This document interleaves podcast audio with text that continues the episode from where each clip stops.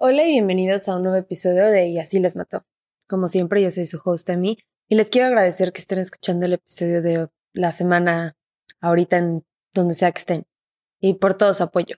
No se les olvide unirse al Patreon en donde saco dos episodios extras al mes y que pueden ir a probar gratis una semana. La suscripción es de 3 dólares mensuales y hay más de 15 episodios que pueden escuchar ahorita. Hoy les tengo un caso muy, muy pedido por ustedes porque se trata del asesinato de una mujer que en su corta vida llegó a ser una de las artistas más importantes para la comunidad latina. No solo en Estados Unidos, pero en todo el mundo. Y es una historia muy triste porque fue una de las personas más cercanas a ella quien causó su muerte. Hoy les voy a contar el caso de Selena Quintanilla, perdón. Así que vamos a empezar.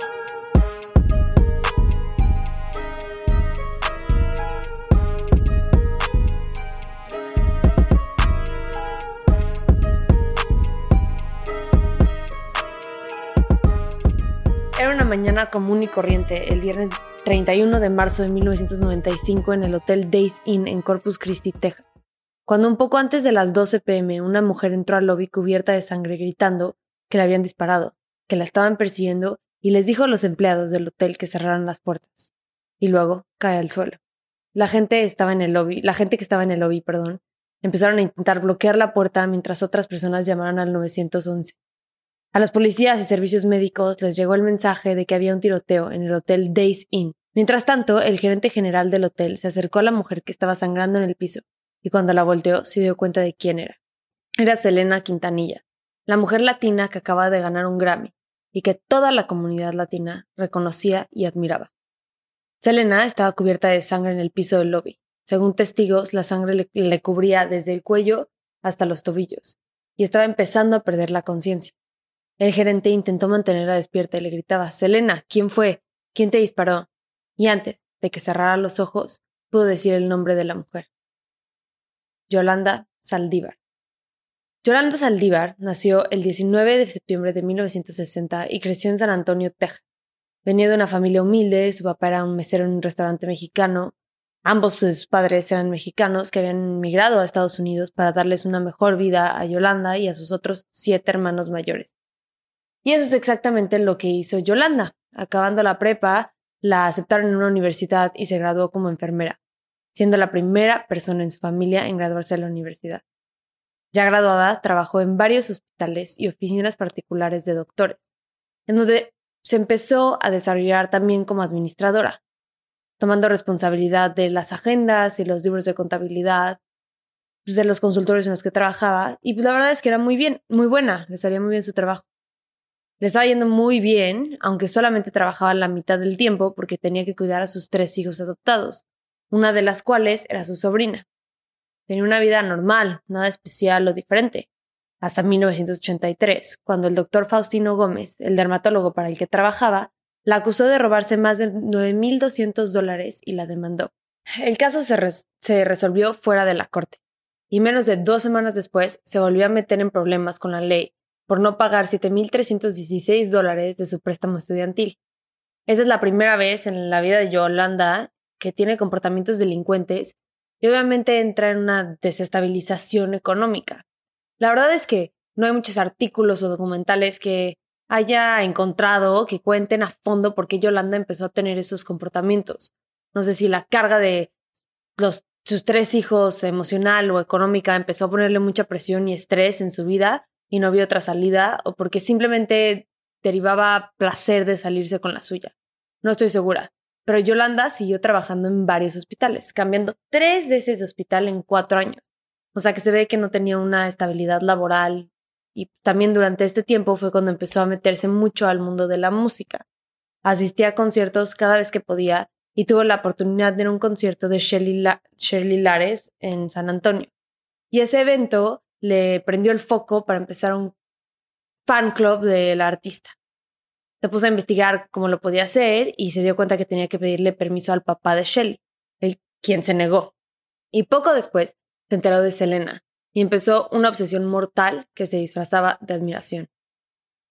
Selena Quintanilla nació en 1971 y su carrera como cantante empezó a la temprana edad de tres años. Su papá había intentado ser músico de joven, pero nunca llegó a crecer su carrera tanto como él quiso. y pues hizo todo lo posible para que Selena y sus hermanos pudieran sobresalir en la industria y pudieran realizar sus sueños. Cuando Selena tenía nueve años, ya habían formado una banda, ella, quien era la cantante, su hermano, quien era el guitarrista, y su hermana, quien era la baterista, y los estaban contratando en varios eventos en su pueblo de Corpus Christi. Cuando estaban en secundaria, Selena y sus hermanos tenían tanto trabajo que su papá los sacó de la escuela.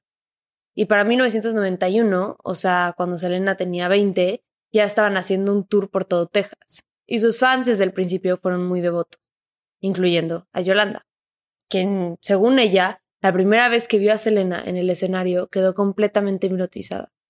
Después de esa primera experiencia en sus conciertos, empezó a comprar boletos a casi todos los eventos de Selena. Y por más fan que seas de alguien, esa ya es una exageración. Y aún con eso no fue suficiente para que Yolanda se satisfaciera.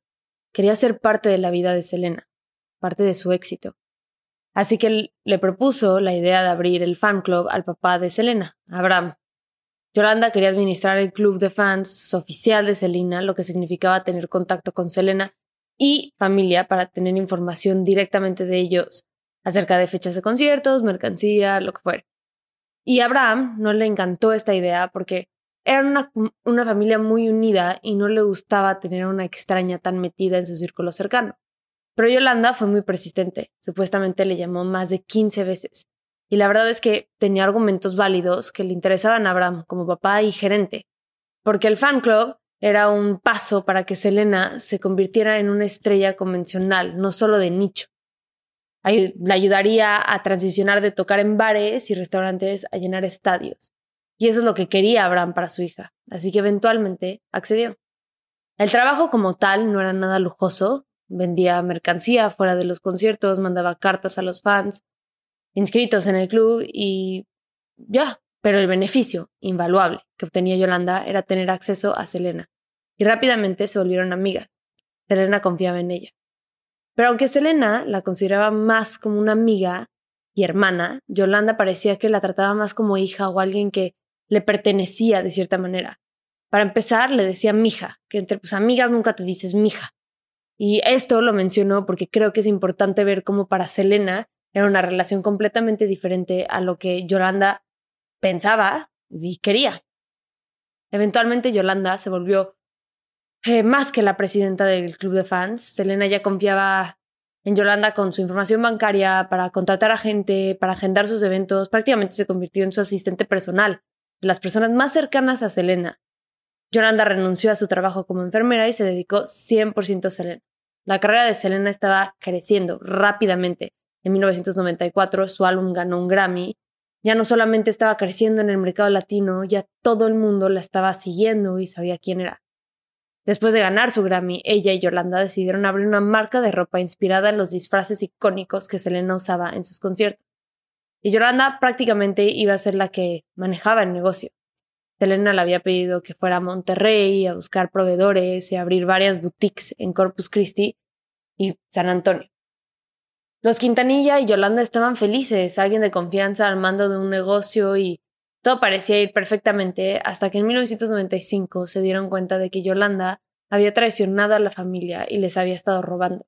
Inmediatamente la despidieron y cortaron toda comunicación con ella.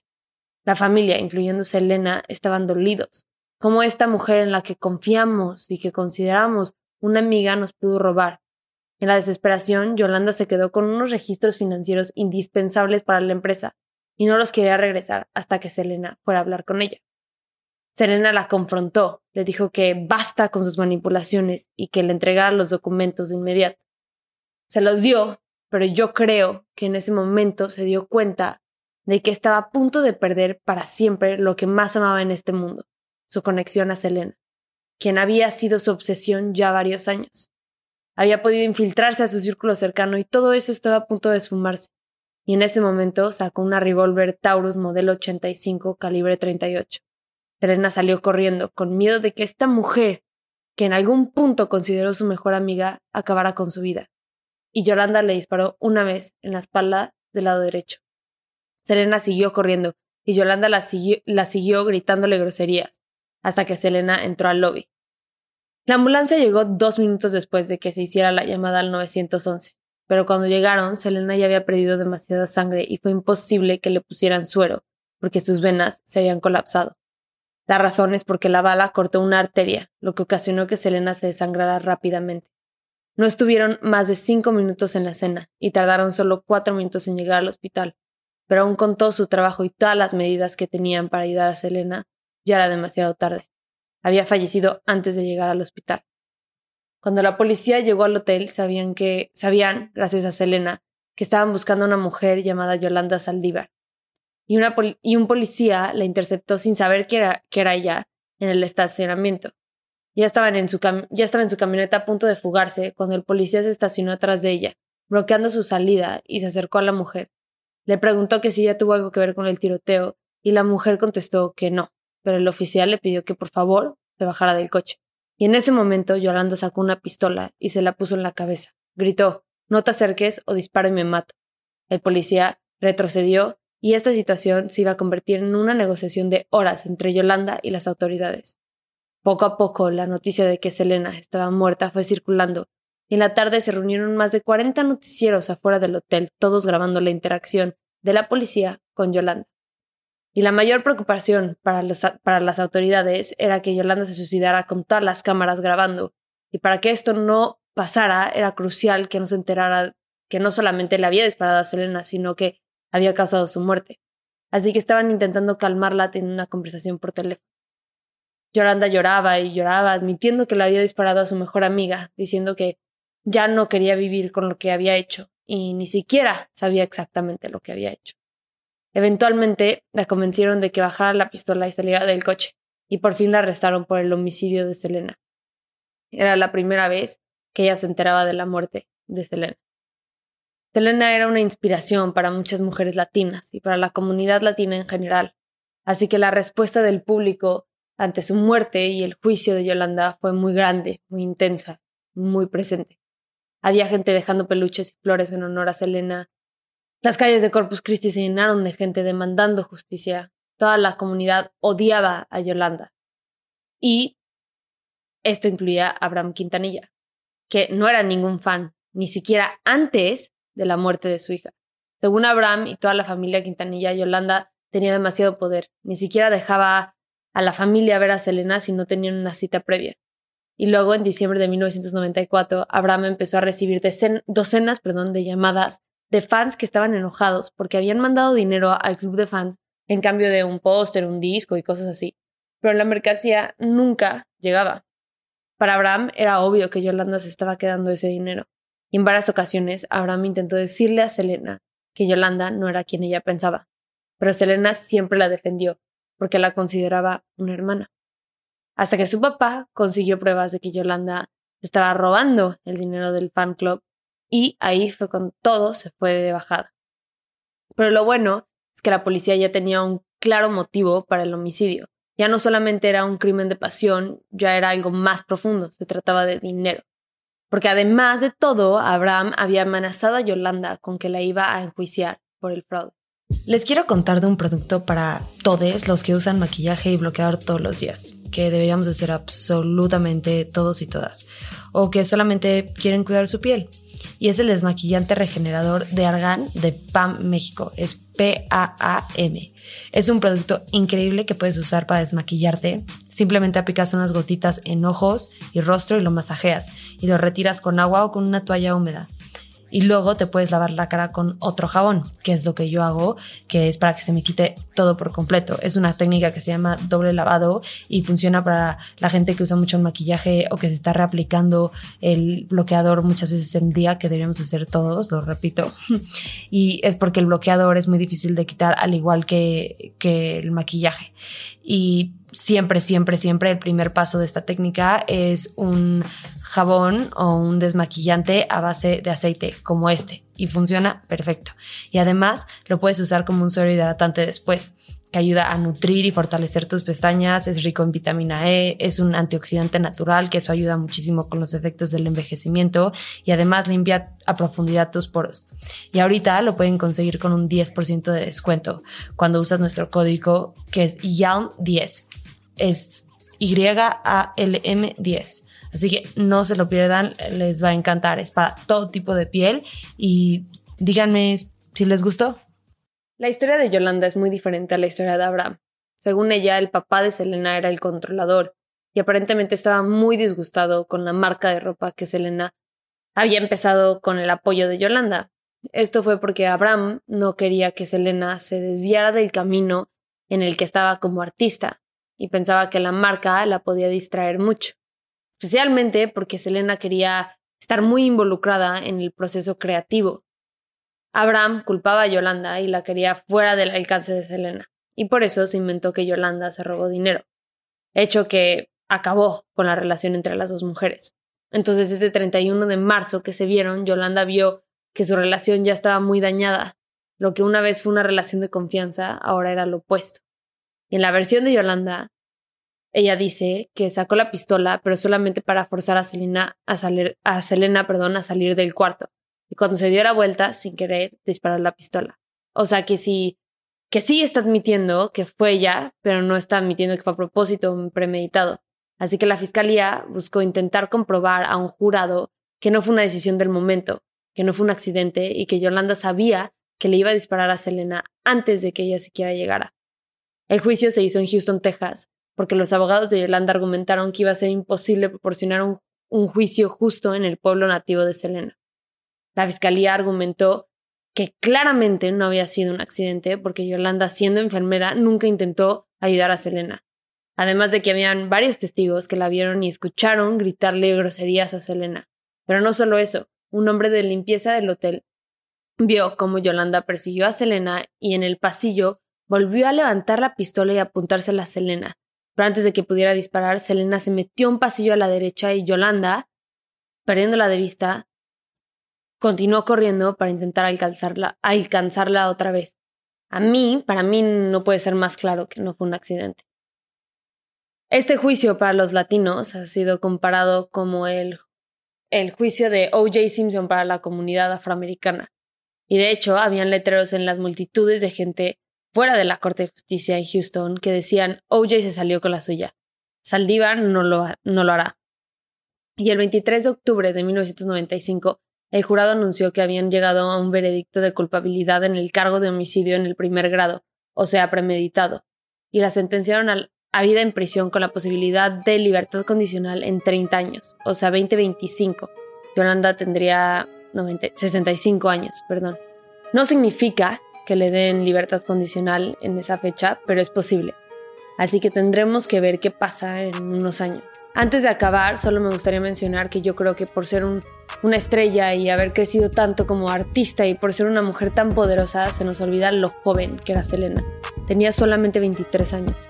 Fuera de lo que iba a llegar a ser como artista, tenía toda su vida por delante, y Saldívar se la arrebató en una cuestión de minutos, por avaricia, obsesión y celos. Muchas gracias por escuchar este episodio de Y así les mató. Nos vemos la próxima semana con un nuevo episodio. No se lo pierdan. Bye.